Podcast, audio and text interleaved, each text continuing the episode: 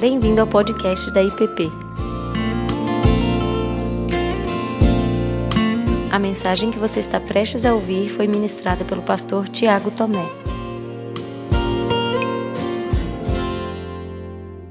Bom, meus irmãos, nós vamos. ah, vamos iniciar a nossa conversa sobre o tema proposto. E. Só compartilhando um pouquinho de como foi no semestre passado. ah, os nossos, os nossos encontros eles foram sempre com olhando para o tema biblicamente, olhando para o tema de forma histórica, mas algo que foi muito bom foi a, a caminhada devocional que ao longo do semestre foi criada olhando para o tema. E antes de nós iniciarmos, nós vamos orar e vamos seguir com o tema hoje. Ah, o meu convite para você nesse semestre que na verdade não é bem um semestre, né? Tem menos de seis meses aí. É que você se aproximasse do tema da mesma perspectiva, de forma devocional, ah, às vezes é, é, é normal e é da gente entrar em alguns temas e a gente caminhar neles especulando, mas tentar olhar de forma especulativa, de forma interrogativa, mas também percebendo como isso pode ser vivido, ser aplicado, enfim, como o que isso tem a ver comigo hoje. É, e a gente vai tentar, de toda forma, caminhar nesse sentido junto com vocês. Ah, uma outra proposta também, hoje não, hoje, hoje, vai, ser, hoje vai ser mais longo, né? mas nos, nos próximos encontros, vou ficar aqui senão o ar-condicionado fica fazendo barulho no microfone. Ah, nos próximos encontros, a ideia é que tenhamos um tempo de, de exposição de, ah, do tema e depois abrindo para que vocês possam colocar não só perguntas, mas contribuições, exceto que vocês chegam também com reflexões, com bagagem, para que isso seja enriquecido dentro da nossa conversa. Né? Então, que esse ambiente de uma classe maior, de um salão maior, não, não venha inibir essa, essa proposta, a gente pensar junto ah, nos temas, tá bem? O, nós, como eu falei, vamos iniciar hoje olhando para o tema ah, Isso não vem de vós, é, boa parte da nossa caminhada ao longo do semestre vai ser a partir de algumas reflexões ah, de Martinho Lutero. A nossa igreja, a igreja presbiteriana, ela caminha mais com essa teologia reformada genebrina, olhando para João Calvino e outros mais que o pastor Ricardo e o pastor Davi trabalharam no, estão trabalhando no seu curso. E nós vamos olhar dessa outra perspectiva. Alguns falariam assim: ah, então a gente vai olhar da teologia luterana. Né? eu não digo da teologia luterana, mas boa parte do que nós vamos conversar está sim baseado aí nos escritos de Lutero, ah, e especificamente num texto que ele escreve num encontro dos monges agostinianos em 1518, quando ele fala da teologia da cruz, que não se pode conhecer a Deus ah, nem o caráter de Deus, e não se pode chegar à salvação sem a cruz. Né? Então, a partir dessa máxima, ah, desse eixo, é que a gente vai, vai caminhar, tá bem? Vamos orar? Pai Santo, eu te agradeço porque o Senhor nos reúne para estarmos, para estudarmos a tua palavra, para olharmos para a história, para refletirmos a partir da tua ação na história. Mas eu peço, sobretudo, o Senhor nos ajude a nos compreendermos na nossa história. E que a tua palavra, junto com a reflexão dos teus servos, junto com os acertos e com os erros, a gente possa aprender a viver a fé, a sermos testemunhas do teu filho Jesus, a... e não negociarmos, Pai, a verdade, não negociarmos a tua palavra diante do mundo que nos, nos é posto. Assim clamamos a tua direção e o teu Espírito, no nome de Cristo. Amém. Bom, irmãos, é, como eu falei hoje, vai ser um pouquinho mais longo, porque nós vamos olhar para a vida de Lutero. Tá? Às vezes a gente fala de reforma, aí fala assim, tá, mas o que foi a reforma? Ah, foi o camarada que foi lá, pregou as 95 teses na porta de Wittenberg, depois João Calvino lá em Genebra escreveu a tal das institutas e mais algumas coisas, né? Aí você tem o Zwingli, aí você tem o Melanchthon, e assim, a gente não sabe muito. Eu gostaria de entrar com vocês hoje ah, na vida de Lutero, ah, da onde ele veio, o que ele viveu, quais foram os passos. É lógico que a gente não consegue cobrir tudo, nós temos um gap de ah, quantos anos aí? De 500, quase 600 anos. Mas temos muita história, temos muitos relatos, muitos documentos. Né? Não vou apresentá-los para você, mas depois eu posso ir apresentando ao longo da nossa caminhada parte da literatura que é usada, principalmente para falar do que eu vou falar hoje, da vida de Lutero. E porque nenhuma teologia nasce no vácuo. Nenhuma teologia nasce do nada, né? Ela sempre tem um ponto de partida, um pensamento sempre tem um ponto de partida, e o ponto de partida de Lutero não é só reflexão dentro de um gabinete, vem da vida, assim como acontece conosco, né? Bom, pode passar, Cláudia, por favor. A Cláudia é assistente de Papai Noel que vai passar os slides ali para a gente. Ah, Martim Lutero, quem foi esse, esse camarada? A gente vai começar lá de trás, tá, gente? É, Martim Lutero nasce em 10 de novembro de 1483, ah, na cidade de Eisleben, na Alemanha.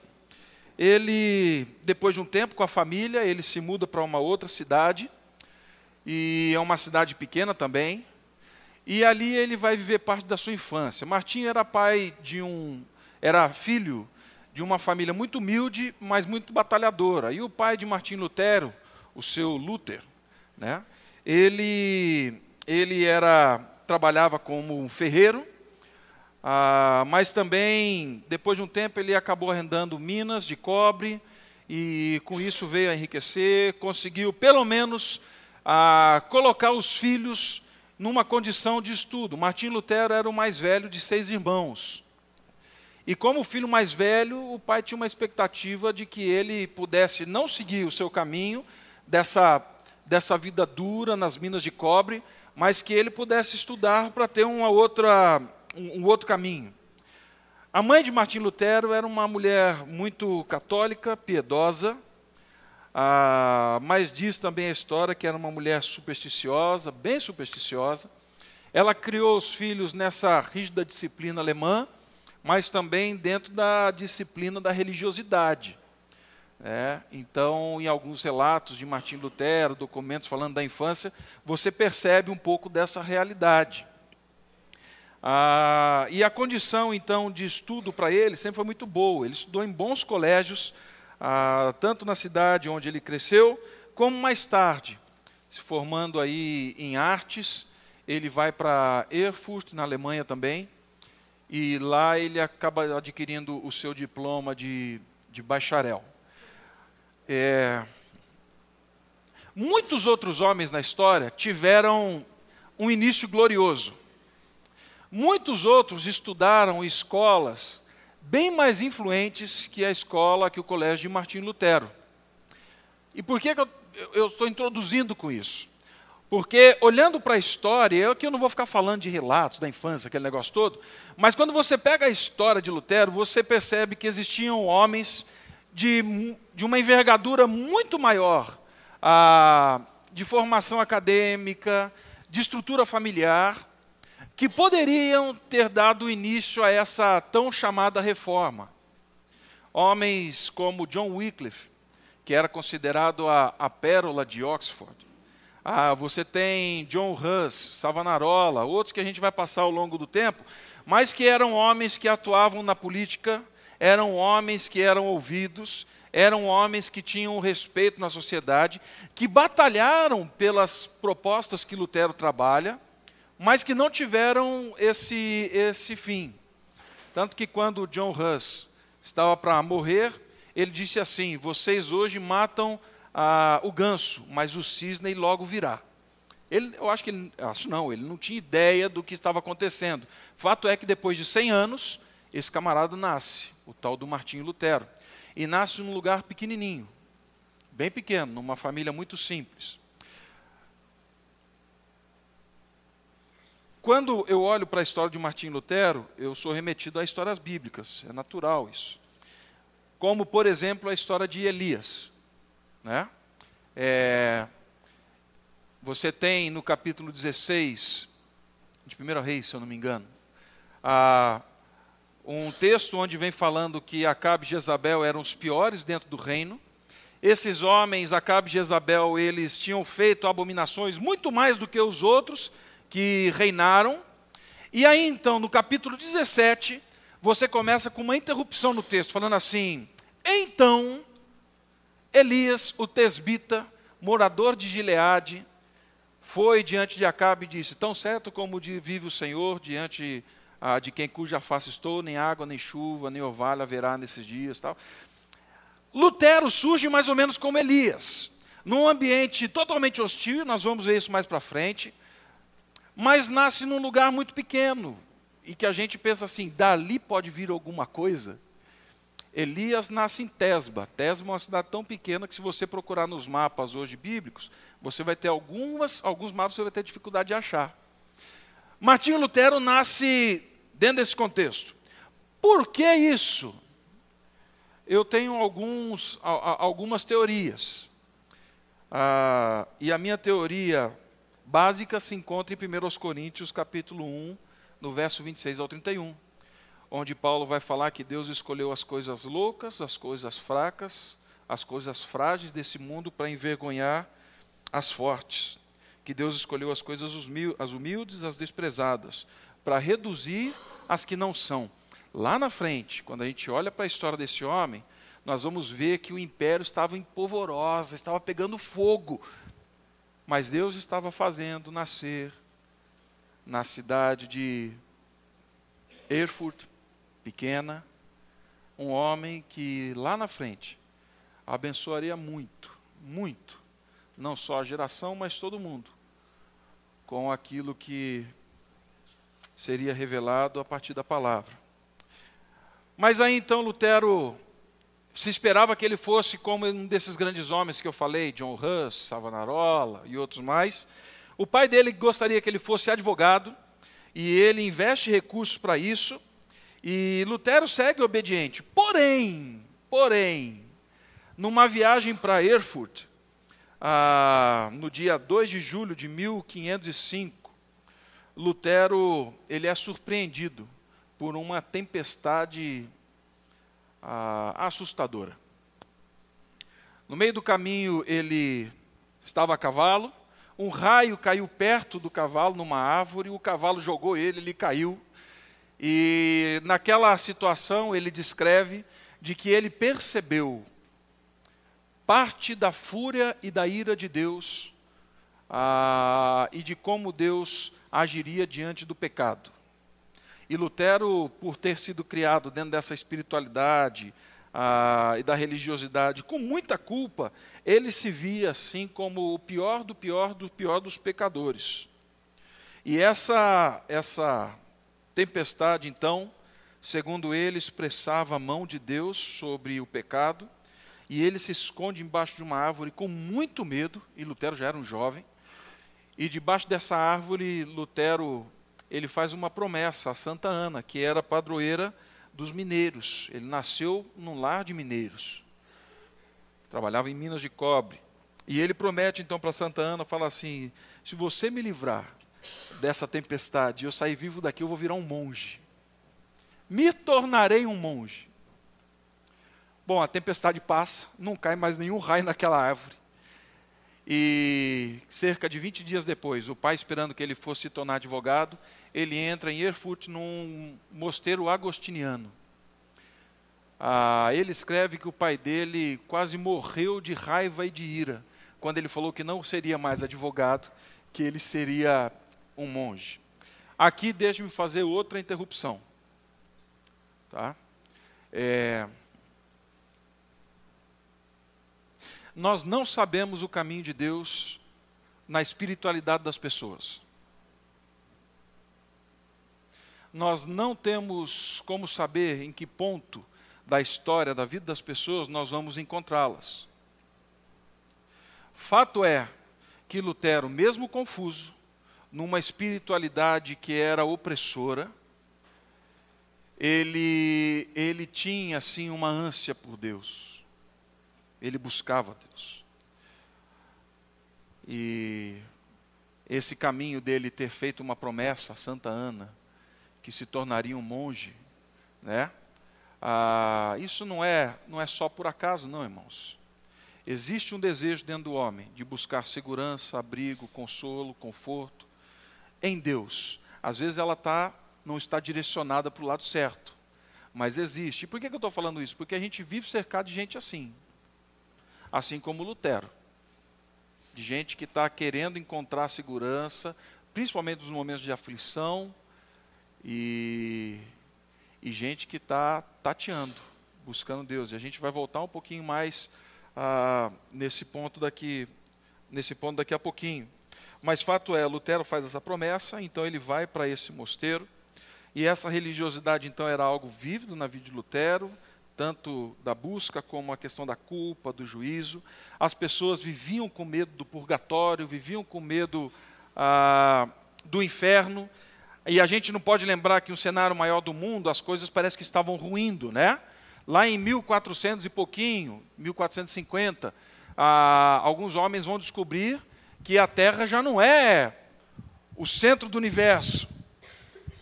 Eles vão descobrir um novo mundo a América não era descoberta.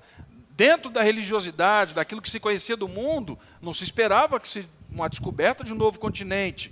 Aí surge um homem e fala assim: nós não só somos isso daqui, como descobrimos que o nosso planeta é muito mais do que imaginávamos, e mais, parece que nós estamos num cosmos assim, bem maior do que o que a gente imagina. A Terra é um pontinho dentro desse cosmos girando em torno do Sol lá na frente vai ser desenvolvido. O mundo estava ruindo, as certezas das pessoas estavam ruindo. Muitas pessoas olhavam para isso e falavam assim: bom, agora acabou. O juízo de Deus vai vir sobre esses pecadores que estão querendo subverter o que Deus fez com mentiras. Era um mundo de muita religiosidade. Esse era o mundo de Lutero, mundo ruindo. E aqui nós poderíamos, e vocês que têm conhecimento histórico, poderiam falar de muitas outras descobertas que foram desconstruindo. Bom, Lutero está envolvido nisso daqui. Ele está encharcado nisso daqui. E aí então, ele entra nessa universidade, ah, na verdade nesse monastério. Esse monastério, ele é de origem agostiniana, como eu disse. Eles eram herdeiros da teologia de Santo Agostinho. E aí, algumas vezes o pastor Ricardo fala de Santo Agostinho, a gente fala aqui, né? Ah, Santo Agostinho. Alguns irmãos fazem assim, ah, Santo Agostinho. E aí surge um vácuo na mente. E é porque a gente, às vezes, não chega a entender quem é, quem foi, o que, que fez, tal. Qual a importância da gente enfatizar essa história de Santo Agostinho? Gente, está tá acompanhando ou está complicado? Se estiver, se estiver complicado, você fala assim, Tiago, volta lá, tá? Porque agora eu vou dar uma, vou dar uma pausa aqui ah, em 1500, século XVI, e nós vamos voltar aqui no quarto século. Tá? Por quê? Eu vou tentar, de forma bem resumida, em três minutos, falar para você a importância da gente falar que Lutero estava no monge agostiniano. Agostinho foi um jovem que viveu uma vida devassa, foi um jovem que viveu em busca de uma espiritualidade em muitos ambientes, ah, até que ele tem um encontro com a palavra e lendo o livro de Romanos de novo, esse camarada ele percebe e tem uma visão clara ah, do sacrifício de Deus em Cristo Jesus. Nessa mesma época, no quarto século, a igreja ainda era perseguida. Para você ter ideia, em 320, ah, 40 soldados numa cidade ah, na Tunísia na Turquia, na Turquia, é, 40 soldados que eram cristãos, eles foram presos, e foram descobertos cristãos, foram presos, e aquele senhor que era, que era o, o, o, comandante daquele exército que havia capturado esses 40 cristãos, ele então pega esses homens e ele coloca eles num lago congelado a fim de que eles negassem a fé em Cristo Jesus. Esse é o contexto que nós estamos falando que Agostinho vai crescendo. Tá? Ah, esses homens, eles poderiam sair desse lago congelado para ir para uma banheira, que esse mesmo comandante colocou ao lado do lago congelado e falando assim: se você negar a Cristo e reconhecer o imperador e a igreja como senhora, é, venha para cá. Esse, essa é a sensação que você vai ter de uma banheira quente. Por que, que você vai morrer congelado? Diz que esses 40 homens se abraçaram e começaram a cantar dentro desse lago. Um soldado apenas saiu desse lago e entrou na banheira. Quando ele entra nessa banheira grande, um dos soldados, que provavelmente já deveria ter ouvido do Evangelho, ele se despe da sua capa, ele entra naquele lago e ele acaba morrendo com aqueles 40 homens e ele professa Jesus como o Senhor da vida dele. A questão do martírio era algo muito importante. Você não nega a sua fé, você vai com a sua fé até as últimas consequências. Ah, nós poderíamos falar de, de, de muitos outros que acabaram caminhando para o martírio. A Policarpo, né, que dá o fim aí, que dá início à patrística, digamos assim, que foi é, discípulo de João Batista, de, de, João, não João Batista, de João, o apóstolo. É, Policarpo, com 86 anos, ele é amarrado junto a uma fogueira, e aí diz, o, diz a história que os algozes que gostavam de Policarpo, que era um, um pai da igreja, que era um dos padres da igreja, eles pediam para Policarpo, falar assim, Policarpo, é só um acenar com a cabeça, para que você seja livre disso daqui, você pode continuar com a sua fé. E aí Policarpo, então, com 86 anos, fala assim, eu fui guardado por esse meu Senhor durante 86 anos, por acaso, ei eu de agora de traí-lo? Farei tamanha traição contra o meu rei e Senhor? Façam o que vocês têm que fazer e Policarpo morre. Esses homens eram ícones, certo? Bom, voltando para Agostinho. Agostinho cresce nesse ambiente. Muitas pessoas negavam a fé, muitas pessoas com medo da morte, sentindo as dores, coisa que a gente não sente, elas em algum momento falavam assim: não dá, eu vou negar, eu vou acenar com a cabeça, eu vou para a banheira. E aí surge uma ordem dentro da própria igreja, os novacianos, que diziam assim: para esses não tem salvação. Porque muitos queriam voltar à fé cristã, viam o que tinha acontecido e falavam assim: bom, eu não vou negar de novo. E os novacianos falavam assim: vocês, de jeito nenhum, na fé cristã não tem espaço para fraco, não tem espaço para gente frouxa. Assume. Agostinho surge e fala assim: meu irmão, não é assim.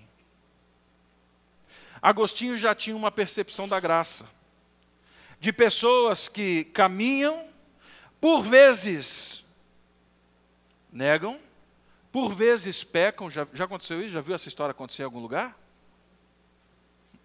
E ele falava assim: existe a graça de Deus que sempre traz de volta, que acolhe. Mas não era uma graça barata, gente, porque a gente sabe da vida de Santo Agostinho. Não era uma graça de vem aí, está tudo bem, mas ele fala assim: para o arrependido, lógico, existe caminho de esperança, existe caminho de salvação. Às vezes a gente, como igreja, age mais como novaciano do que como agostiniano. Ah, esse miserável, ah, e, ah, pastor, esse. Sei não, nem Jesus salva. Século XVI. Lutero vai para um, para um mosteiro que era de influência agostiniana. Essa era uma teologia que não, não tinha se perdido, mas ela tirava o poder da igreja, tirava o poder do clero, enfraquecia o poder imperial, e ela foi abafada, mas ela não deixou de, de, de, de viver. Ela continuou vivendo. Então Lutero entra nesse monge agostiniano, Diz a história que ele, ele ainda se envolvia com atividades que eram bem braçais, como limpar o chão, limpar as chaminés, lavar as panelas, aquele negócio todo. Staupes, que era assim o monge maior né, de toda a Saxônia, ele vê Lutero, ele vê a busca de Lutero em fazer serviços, em fazer sacrifícios e esse negócio todo, a fim de alcançar, de alguma maneira, o perdão de Deus, porque ele fala assim: como pode um pecador ser aceito por Deus? Essa era a tese dentro da cabeça de Lutero durante anos e anos e anos. E aí então, esse tal de Staupes, ih, Claudia já está lá no sacerdócio, já foi. É, eu não avisei, foi mal. Ah, Lutero se envolve nesses movimentos, então, braçais, a fim de tentar, pelas obras, ser aceito por Deus. Num dos seus escritos, lá na frente, ele, ele disse assim: Quando eu era monge, cansava-me grandemente de buscar o sacrifício diário. Me torturei durante anos e anos com jejuns, vigílias, rezas e outras obras religiosas. Acreditava sinceramente que conseguiria a justiça a graça de Deus por meio das minhas obras. Num outro momento, ele diz que, a exemplo daqueles 40 que foram congelados, que no inverno ele se colocava na mesma posição. E que se não fossem os amigos tirarem ele de lá, ele estaria morto. Então perceba um homem que buscava, que tentava de toda forma, mas aí tem algo interessante nessa história toda, porque ele percebeu que a, a, visão dele, a percepção de Deus, da graça de Cristo Jesus é que estava errada. Ele diz assim: andava constantemente em um sonho e vivia em verdadeira idolatria, pois eu não cria em Cristo. Eu via tão somente como um severo e terrível juiz assentado sobre um arco-íris olhando para mim.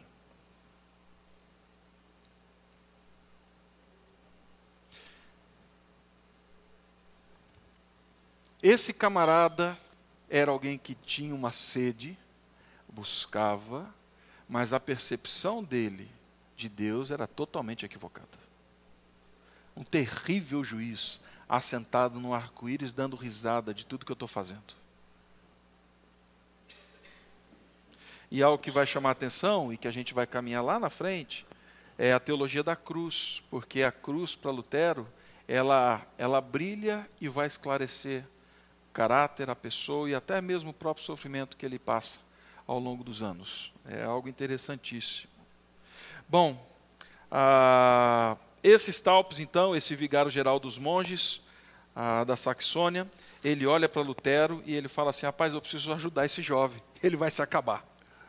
E aí Staupes, então, chama Lutero para mais perto e começa a estudar com Lutero. E incentiva Lutero a não se dedicar tanto às obras, mas ao, ao estudo das Escrituras. E ele chama todo o corpo docente e fala assim: vamos investir nesse jovem. E aí então existe uma caminhada, uma mudança de investimento na vida de Lutero. E Staupes, que tem essa teologia agostiniana, ele começa a fomentar em Lutero a leitura bíblica que pode levá-lo a perceber essa graça de Deus. Então, Lutero com, com Filipe Melanchthon, eles começam a, a, a se encantar com a palavra, o mundo se abre, eles se tornam até mesmo, até mesmo livre de algumas percepções, mas ainda é um caminho que vai ser percorrido. E eles decidem, então, a estudar com afinco grego, hebraico e, e investem nessa, nessa carreira acadêmica. Isso mudou muito a, a vida de Lutero o contato com a palavra mesmo, diária, tal. E aí então, depois de Erfurt, Lutero vai para Wittenberg. Já em Wittenberg, Lutero ele vai para lá e aí nós já estamos falando de um tempo que ele estudou, pegou o bacharel, ele agora já, já é mestre está caminhando para o doutorado. Mas ele vivia com essas crises ainda. E Wittenberg, gente, é um vilarejo pequenininho. É, se você acha que aquilo que eu falei sobre Lutero ter iniciado a reforma, tal, que isso era uma impossibilidade, é, passe, pelo menos aí no Google Maps, ou se você tiver oportunidade, passe em Wittenberg. E você vai perceber que aquilo dali é uma Pirinópolis dentro da Alemanha. É, um, é uma cidade minúscula, um vilarejo. E aí você andando por lá, você fala assim, meu Deus, como pode daqui ter saído isso que mudou a história de, do mundo.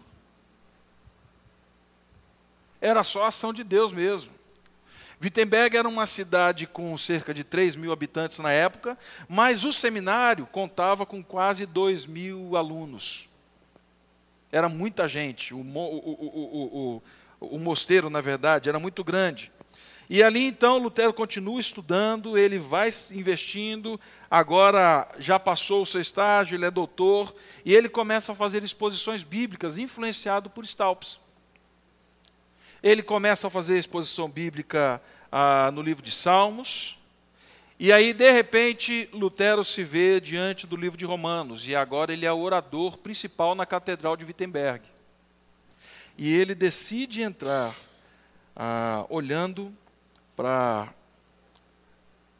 para Romanos e fazer essa exposição sistemática ali. Gente, nesse momento, aí o bicho pegou na vida de Lutero. Romanos é triste. Porque quando Lutero se deparou com a realidade da graça descrita em Romanos, tudo fez sentido daquele que ele estava ouvindo com Stalpes, de toda a angústia que ele sentia pelo pecado, e é angustiante mesmo, mas tudo fez sentido. Ele se viu, mas ele, ele viu a graça de Deus. E ele então começou a pregar abertamente contra algumas das leis na época que eram assim intocáveis, como, por exemplo, dentro da religiosidade, as indulgências.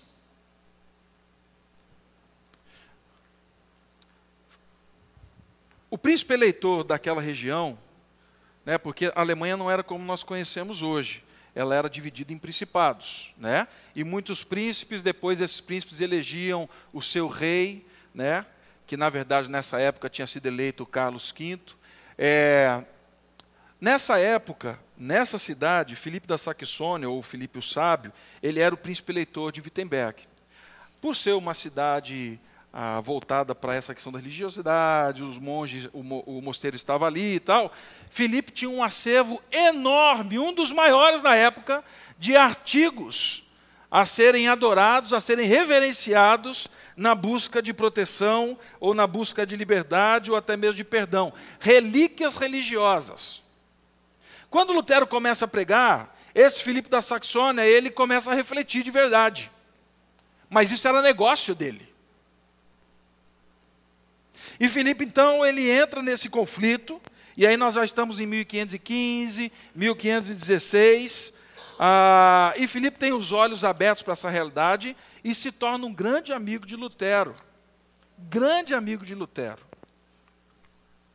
E mergulha na leitura das Escrituras junto com esse tal desse Lutero, esse monge que veio lá de não sei da onde que está pregando essas coisas novas aqui. Parênteses nenhuma reforma na história, nenhum avivamento na história acontece sem que o povo se volte para a palavra. Lutero, nessa época, ficou tão ávido pela Bíblia que ele começou a decorar a Bíblia em grego.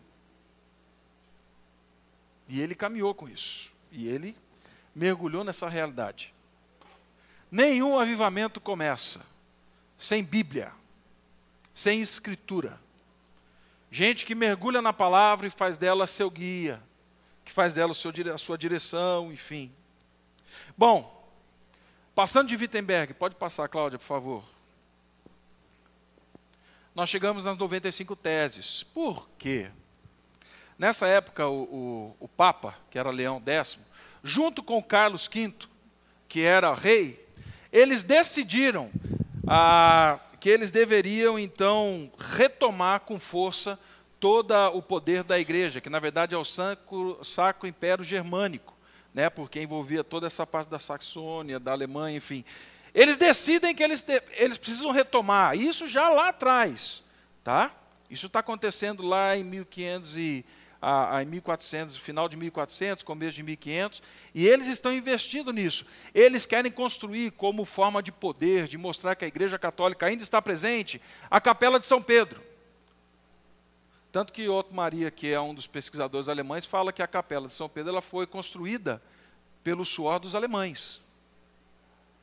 Então volta-se com uma prática que há muito, havia tempo, há muito tempo havia se esquecida, que era a prática da cobrança das indulgências.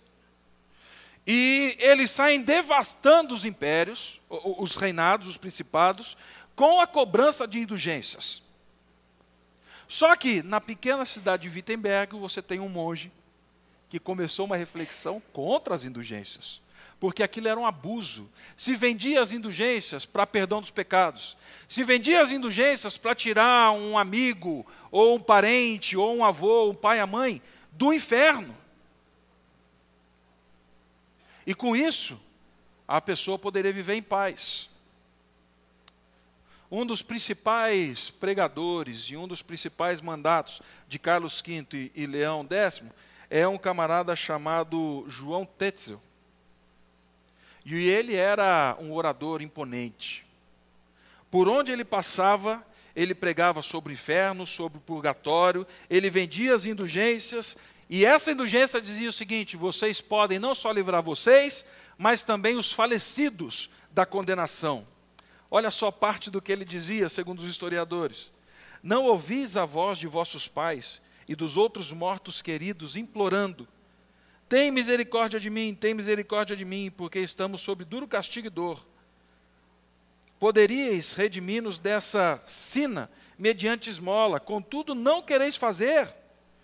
Deixamos tudo para vocês, bem e família, porque agora vocês não querem nos salvar. Quando essa notícia chega para Lutero, ele diz o seguinte: que a dura notícia de que o Tetzel, esse, como ele chama, de malhador de bolsas, que tem pregado coisas horríveis, está vindo para Wittenberg. E ele começa a se enfurecer, porque Tetzel terminava com uma frase típica os seus discursos. Ele dizia assim: Assim que a moeda tilintar no cofre, uma alma será liberta do purgatório. Mundo em desconstrução, as certezas já não são certezas, uma religiosidade de culpa, de dor, de sofrimento, e um camarada que surge agora falando assim: você pode comprar, é fácil. É só pagar. Você vai ter esperança. Bom, quando isso chega nos ouvidos de Lutero, ele começa a se agitar, ele fica angustiadíssimo. Até que um dia, saindo da capela, ele encontra um homem que ele conhecia, bêbado, na porta da capela. E conversando com aquele homem, ele diz assim: Se preocupa não, monge, por essa bebedeira eu já paguei lá atrás uma indulgência. Lutero surtou. Ele volta então para o monastério e ele vai redigir aquilo que nós conhecemos, são as 95 teses, que a gente não conhece também, porque a gente nunca leu elas inteiras, né? Mas são as 95 teses. E nesse documento, Lutero dizia algumas coisas que eu pensei aqui, como por exemplo, ao dizer fazei penitência, o nosso Senhor Jesus e Mestre quis que toda a vida dos fiéis fosse uma penitência. Esta penitência não pode ser entendida como penitência sacramental, isto é, da confissão e da satisfação celebra celebrada pelo ministério dos sacerdotes. Aí ele continua a sexta. O padre não pode redimir culpa alguma, se não declarar e confirmá-la perdoada por Deus. Aí ele continua: os cânones penitenciais são impostos apenas aos vivos. Segundo os mesmos cânones, nada deve ser imposto aos moribundos e aos mortos. Erram, portanto, os pregadores de indulgência, que afirmam que a pessoa é absolvida de toda a sua pena e salva pelas indulgências do Papa. São inimigos de Cristo. Ofende-se a palavra de Deus quando em um mesmo sermão se dedica tanto mais tempo às indulgências do que à própria palavra. O verdadeiro tesouro da igreja é o santíssimo evangelho da glória e da graça de Deus. É blasfema dizer que a cruz ah, com armas do Papa, insignamente erguida, equivalem à cruz de Cristo. A gente pode achar meio assustador, né? Mas Lutero escreve isso em latim. E Lutero prega nas portas da capela de Wittenberg, porque Tetzel estava vindo. E Lutero, como era prática comum, ele convidou os pensadores, os alunos, os professores, e convidaria Tetzel para fazer o quê? Para discutirem aquelas ideias que ele estava tendo. Lutero não queria romper com a igreja. Nunca quis. Eu li essa semana um livro de vários pesquisadores que moram em Wittenberg, dizendo que existem textos onde Lutero fala assim: se eu soubesse que daria o que deu no calor da situação, eu teria ficado quieto. Porque ele não tinha ideia da batalha que ele estava entrando. Então ele prega aquelas 95 teses na porta, esperando que Tetzel e os professores pudessem vir para o dia marcado para a conversa. Porém, gente, aluno é aluno. Aluno quer ficar com a câmera do celular ligada para tirar foto do professor que deu um vacilo, né? Na época do meu pai, aluno aprontava com o professor, que negócio de colocar taxinha, quando vira carteira, fazia trá, né? Os alunos de Lutero, quando viram as 95 teses, à noite pegaram, e o que, que existia na época já? A imprensa gráfica. Os alunos passaram a madrugada traduzindo aquele negócio, levaram para a gráfica e ó, espalharam. Aquilo ali foi chegando em outras imprensas que foram imprimindo e espalhando. Quando Lutero se dá conta, esse negócio está tomando toda a Saxônia e a região. É lógico que levou tempo para isso.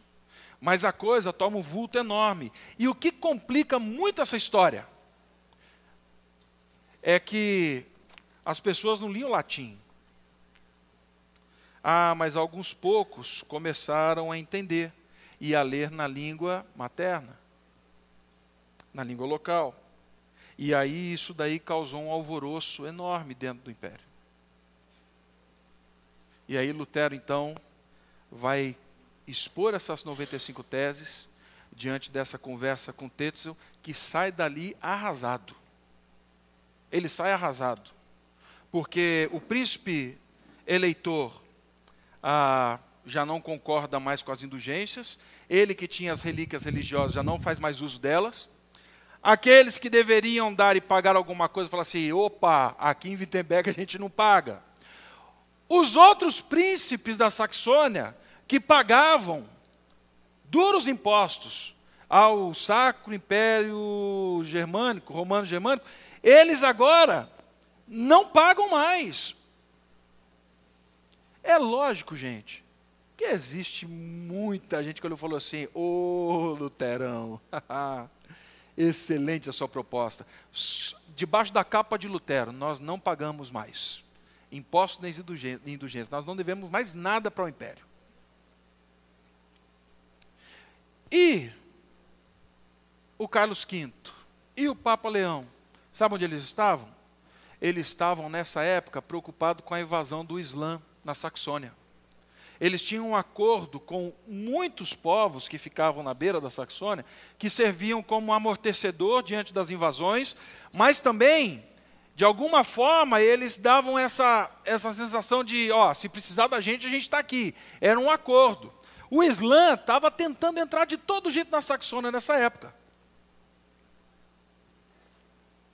Porém, quando eles se dão conta de que Tetzel, que era o principal arrecadador dos recursos, ele volta e fala assim: rapaz, trouxe aqui um boletim da igreja de Wittenberg para vocês.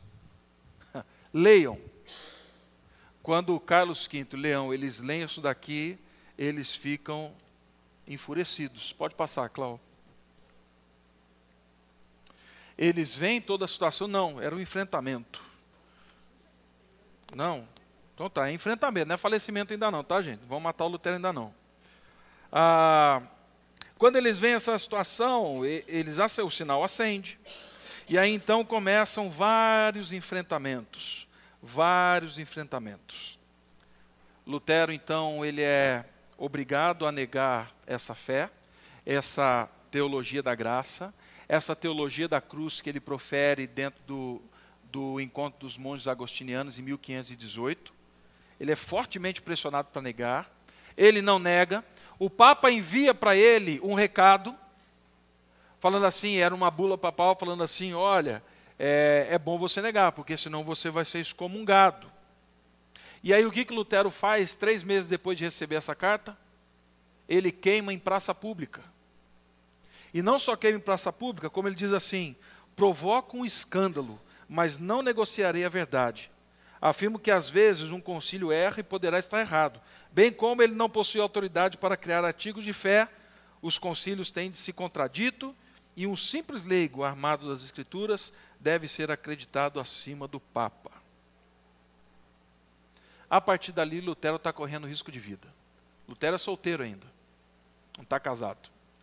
E Lutero andava para cima e para baixo, porque a coisa tomou um vulto que ele não esperava. E ele realmente tinha muitos conflitos entre. Eu, eu não quero romper com a igreja. Não quero romper com a igreja. Mas então, correndo todos esses riscos, já em 1521, ele é convocado para a famosa Dieta de Worms, onde ali Eric, que era um dos principais do Papa, é, expõe, e ali está Filipe da Saxônia, os principados da Saxônia, o rei está ali, Carlos V, e aí fala assim, Lutero, a gente veio aqui falando para você negar. Então Eric vai ler tudo que você tem que crer. E ele lê todos os cânones, ele fala de todas as regras da igreja, ele fala daquilo que a igreja cria, ele fala da supremacia papal, ele vai falar de tudo isso. Quando terminou, fala assim: Lutero, você aceita? Ele diz: Eu preciso pensar. Lutero vai para casa, no lugar onde ele estava hospedado, e na verdade, no dia 18 de abril, ele volta e ele diz o seguinte: A não ser que eu esteja convencido pelo testemunho da Escritura, ou pela razão mais clara, porque não confio em papas e concílios sem tal testemunho, pois é bem sabido que eles têm errado e se contradizem. Estou atado pelas Escrituras que citei, e minha consciência está cativa pela palavra. Não posso me retratar e não farei, pois não é seguro nem direito ir contra a consciência não posso fazer outra coisa. Aqui permaneço, que Deus me ajude. Amém.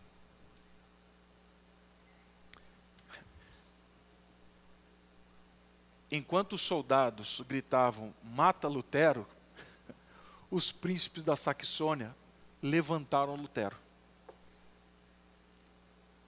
E aí então o rei dá 21 dias para Lutero sair da Saxônia. Sabendo disso, o Filipe, o sábio, o amigo dele lá de Wittenberg, que é um dos príncipes, ele faz o seguinte: ele simplesmente, no meio do caminho de volta para Wittenberg, ele forja um sequestro. Ele e mais outros amigos, tanto que muitas pessoas pensaram que Lutero tinha morrido, que tinham matado Lutero no caminho de volta para casa. Então Lutero é levado para um castelo, e ali, nesse local escondido, agora, Lutero vai fazer a tradução da Bíblia para a língua alemã. Nós estamos falando em dez meses, tá, gente? Nesse castelo, é que esse camarada, correndo risco de vida, falando do Evangelho, falando da graça, batendo de frente contra essa teologia que fala da venda da indulgência, que existe algo que pode fazer para chegar a Deus é que ele escreve o castelo forte a nosso Deus. Espada e bom escudo. Por que, que ele está falando disso, gente? Vocês já perceberam como o castelo forte tem uma linguagem bélica? Vocês acham que isso veio de poesia simples? Poesia que reflete o que ele está vivendo. Ele fica dez meses ali. E a gente já está chegando no finalzinho, tá?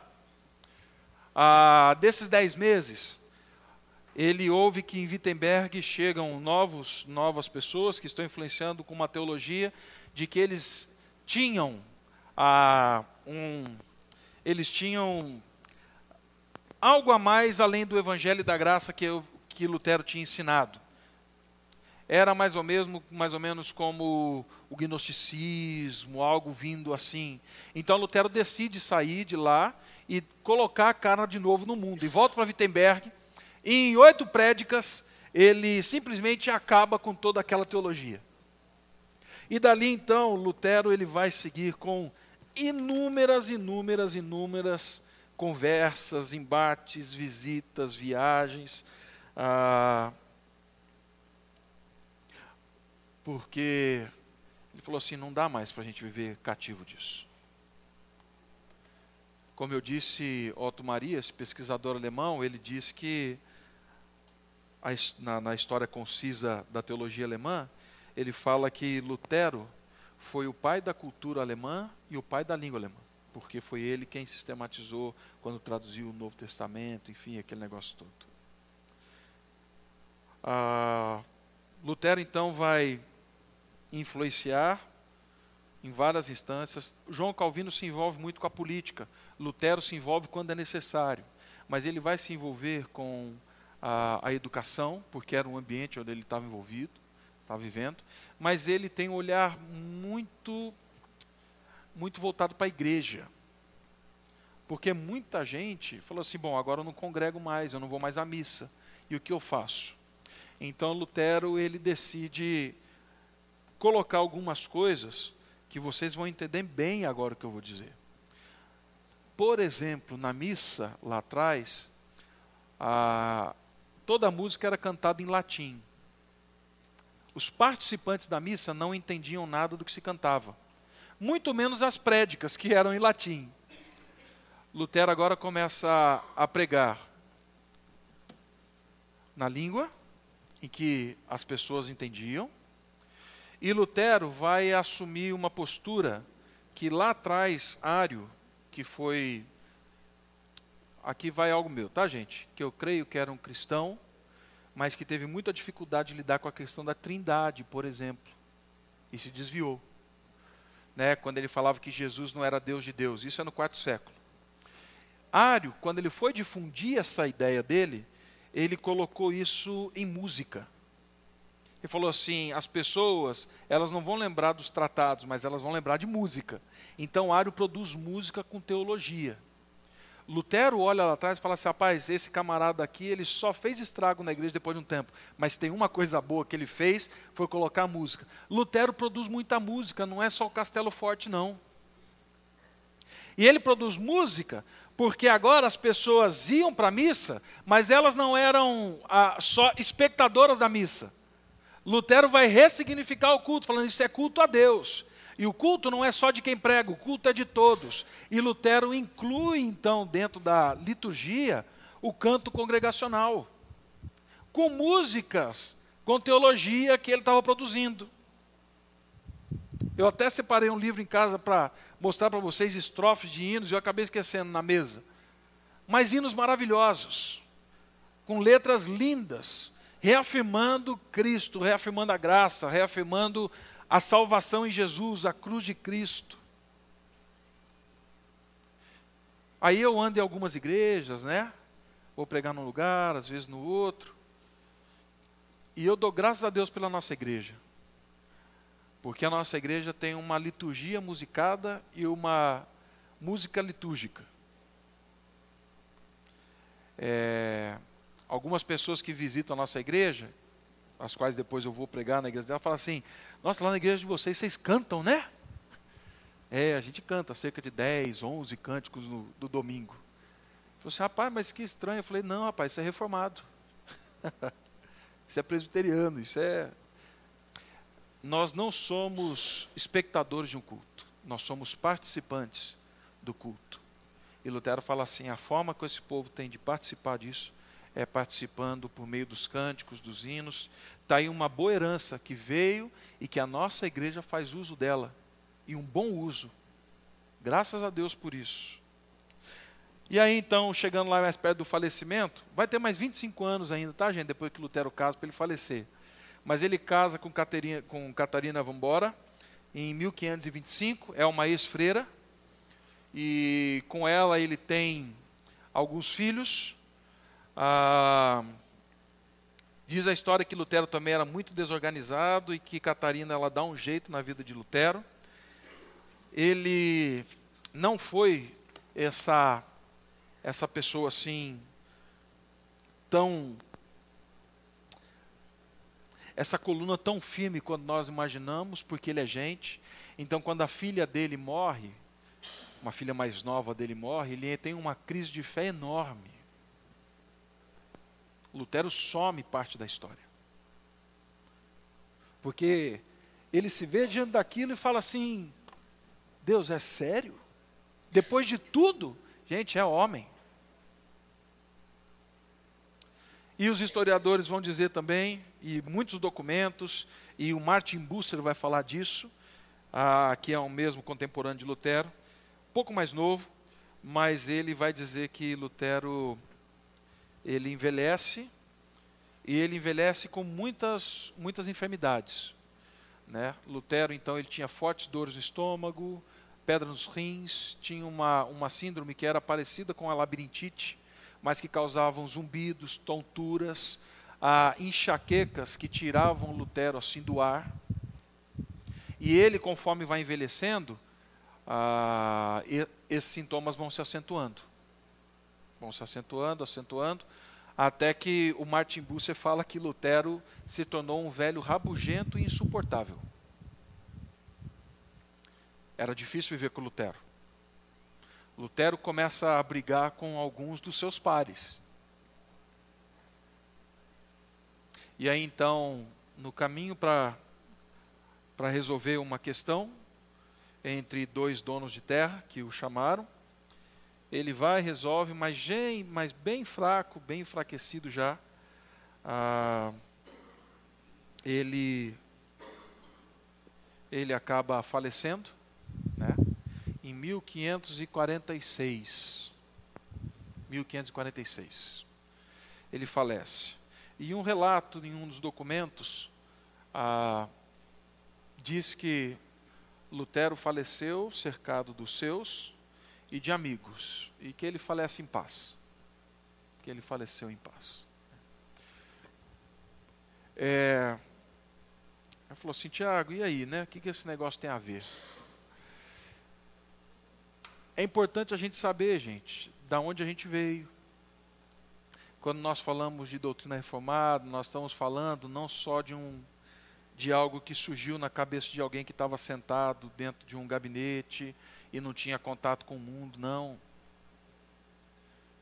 O que estava acontecendo aqui, estava acontecendo em Genebra, com João Calvino, eles trocando carta, apesar de nunca terem se encontrado, mas conversavam muito. Esses homens, eles, eles chacoalharam a fé. Eles balançaram a igreja. Eles nunca quiseram romper com a igreja, mas foi inevitável o rompimento. E fala assim: e agora? Qual o espaço disso dentro da nossa espiritualidade hoje, né? Sejamos sinceros. O que não falta hoje dentro do mundo evangélico brasileiro é um evangelicalismo cheio de penitências. Um evangelicalismo cheio de ofertas, cheio de pagamentos, cheio de manipulações, cheio de acusações. Tempo atrás, um amigo meu do seminário falou assim: Você está liberal? Eu falei assim: Não, irmão, não estou liberal. Mas como é que você condena alguém que já está condenado e já está no inferno? Essa é a realidade do mundo. A realidade é a realidade de um Deus que salva e traz vida em Cristo Jesus. E quando o Espírito se move, há arrependimento, há confissão e há caminho de vida. A gente sabe que depois da reforma, muita coisa aconteceu no mundo, influenciado por ele mesmo. Os príncipes, por exemplo, eles começaram a investir em arte, em cultura, coisa que não era permitida, era só a igreja que era detentora da arte e da cultura. Então ali nós temos um renascer do mundo. Agora, ao meu ver, o maior legado que esse homem deixa foi a volta às Escrituras, a centralidade na cruz de Cristo, que salva o homem, não é poder de homem, ou de papa, ou de pastor, nenhum. A teologia da graça, que é colocada no seu devido lugar, que fala para mim e para você assim: Deus não se cansa de recomeços. Deus perdoa. Esse homem que mostra para mim e para você no final da vida dele que ele é gente, que ele é humano. Mas que Deus usa pessoas assim. Gente como eu e como você. Dessa mesma forma, ele usa. Então, meus irmãos, aqui eu paro. Falei que hoje seria mais longo mesmo. E é proposital. Não vai ser sempre assim, tá? Esse negócio histórico, assim, foi hoje. Porque senão amanhã eu falo assim, Ih, vou lá, o pastor contar a história de novo. Não quero, leio o livro. Tá certo, leia o livro. Mas a partir de agora não é mais assim. Mas era bom que a gente tivesse esse pano, né? Por favor, falem, comentem, tragam informações, percepções, perguntas que tenha surgido. Se eu souber responder, responderei. Se eu não souber responder, passo aos mais experientes na festa. Se ninguém responder, aí, meu irmão, ora. Né? Sim, Luciano.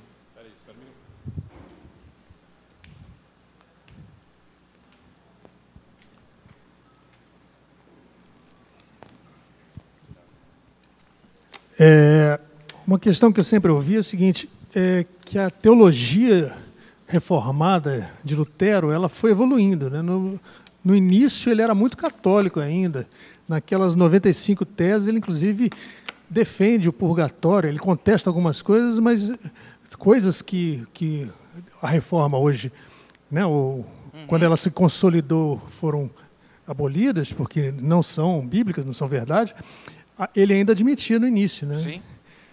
Então, assim, a teologia uh, de Lutero é uma, não é uma coisa fechada do início, é uma coisa que foi evoluindo e tal. Né? Só, só uma contribuição. Né? Ele não fecha, né? É, ele tem uma ele tem uma briga grande, por exemplo, a briga dele com Calvino e com os reformadores da, da Suíça, na verdade, era com relação à Santa Ceia. Lutero cria na transubstanciação, ou seja, a partir da hora que você pega o pão e coloca na boca, você não pode nem morder nem mastigar, porque aquilo ali é corpo de Cristo, você espera desfazer. Por isso a hóstia até hoje é dessa forma, é a transubstanciação. Né? Ah, e já os outros reformadores falaram assim: bom, não é, não é assim. É um meio de graça, é um símbolo. Ah, nós falamos disso como, sim, nós somos abençoados, mas não existe esse movimento místico, né? Ah, tantas outras coisas. Agora, é, é importante, foi até bom, Luciano, porque essa teologia que nós estamos falando, ela não nasce com Lutero, gente. Tá?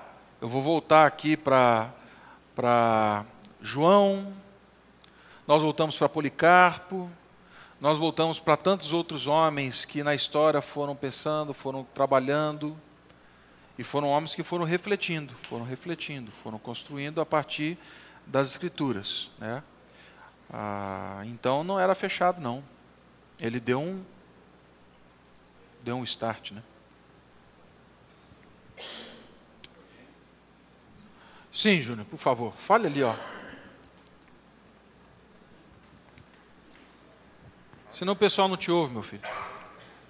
Um, a, a posição antissemita de Lutero tem a ver com, esse, com essa invasão islâmica que estava tentando, que tentando acontecer na Alemanha, naquela região Não do sei. Império Germânico? Não sei. Porque no final da vida dele ele mostra ser um pouco antissemita, né? Mas eu não sei, Caio. Sim, por favor, Caio. Com relação a essa questão antissemítica que é colocado para Lutero, inclusive foi muito usado na propaganda nazista, que Lutero teria frases específicas contra os judeus.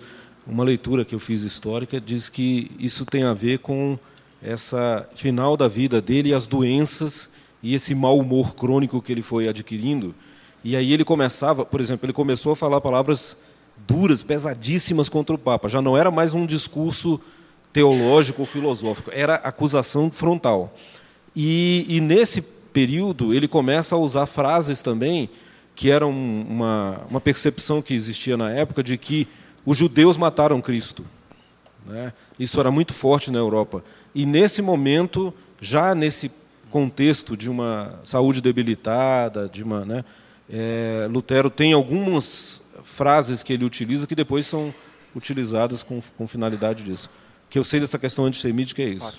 É coisa do final da vida e não é muito teológica, é mais essa, esse embate que ele tinha já de maneira assim muito frontal com, com a Igreja Católica e com os judeus.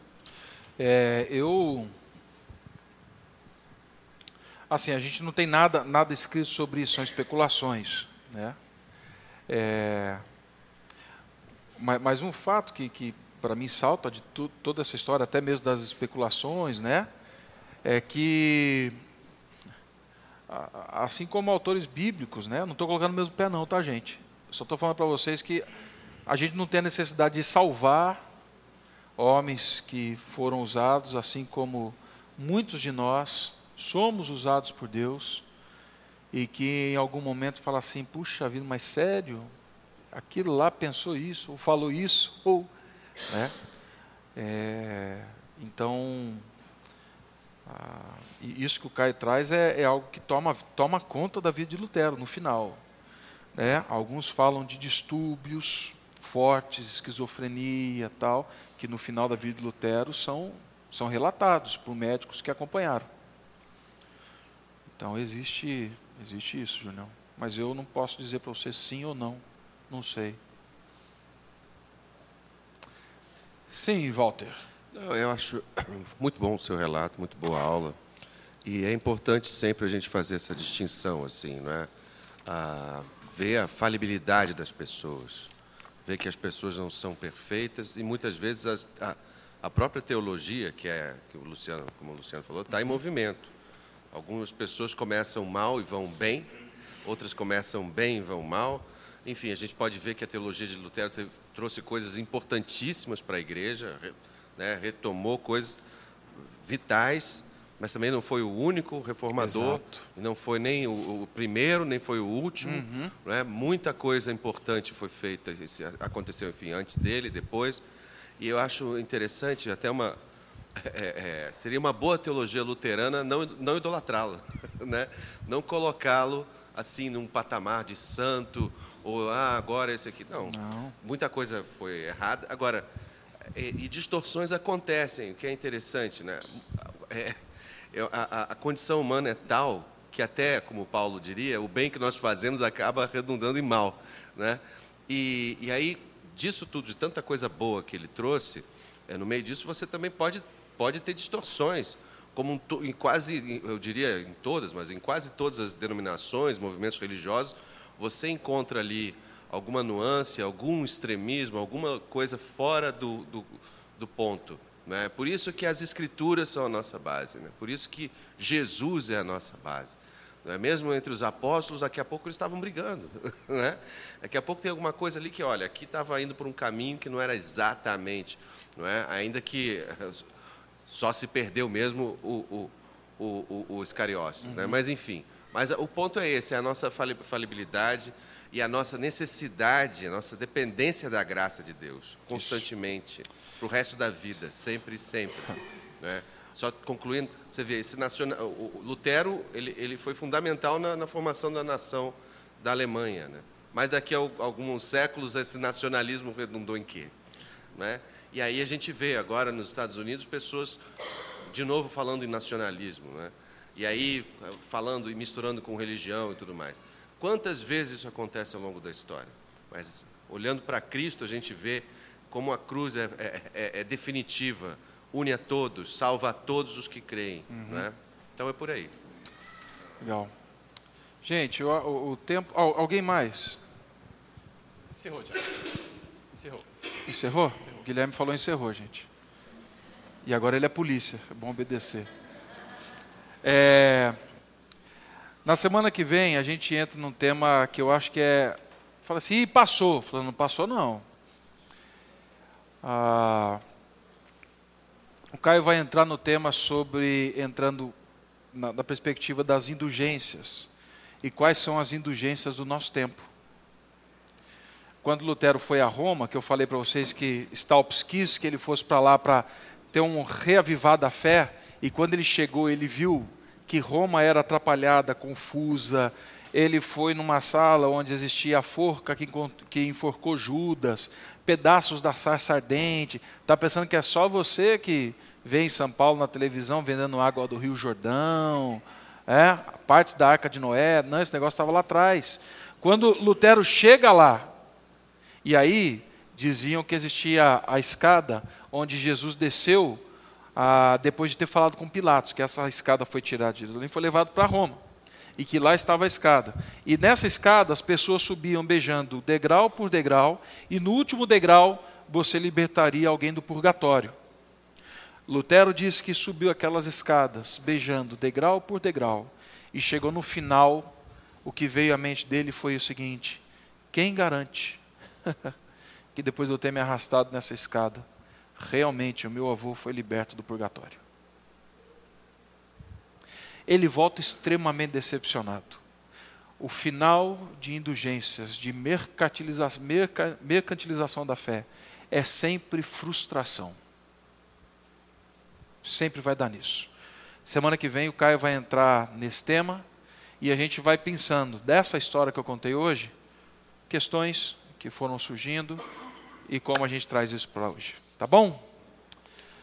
Meus irmãos, vamos orar.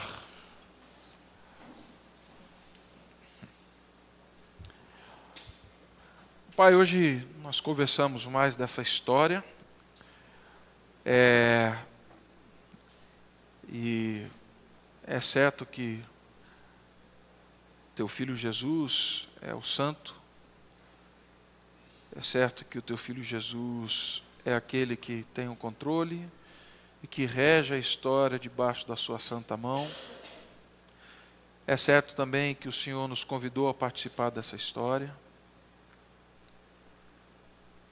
E assim como esses homens, Pai, que temos falado ao longo desse semestre passado e vamos seguir. Que o Senhor nos use, Pai. Mas que, sobretudo, a tua ação não seja somente nos usando em favor do outro, mas seja nos transformando à imagem do teu filho Jesus. A partir das reflexões, das ações, das perguntas sábias, que o Senhor nos use. E que, Pai, a nossa história seja inspiradora para aqueles que estão à nossa volta, porque confessamos o Teu Filho Jesus como Senhor, vivemos debaixo da Tua graça e nos movemos, Pai, de forma a transparecer a conformidade com essa graça que nos alcançou. No nome de Cristo Jesus. Amém. Você acabou de ouvir o podcast da IPP. Para saber mais, acesse nossa página em www.ippdf.com.br.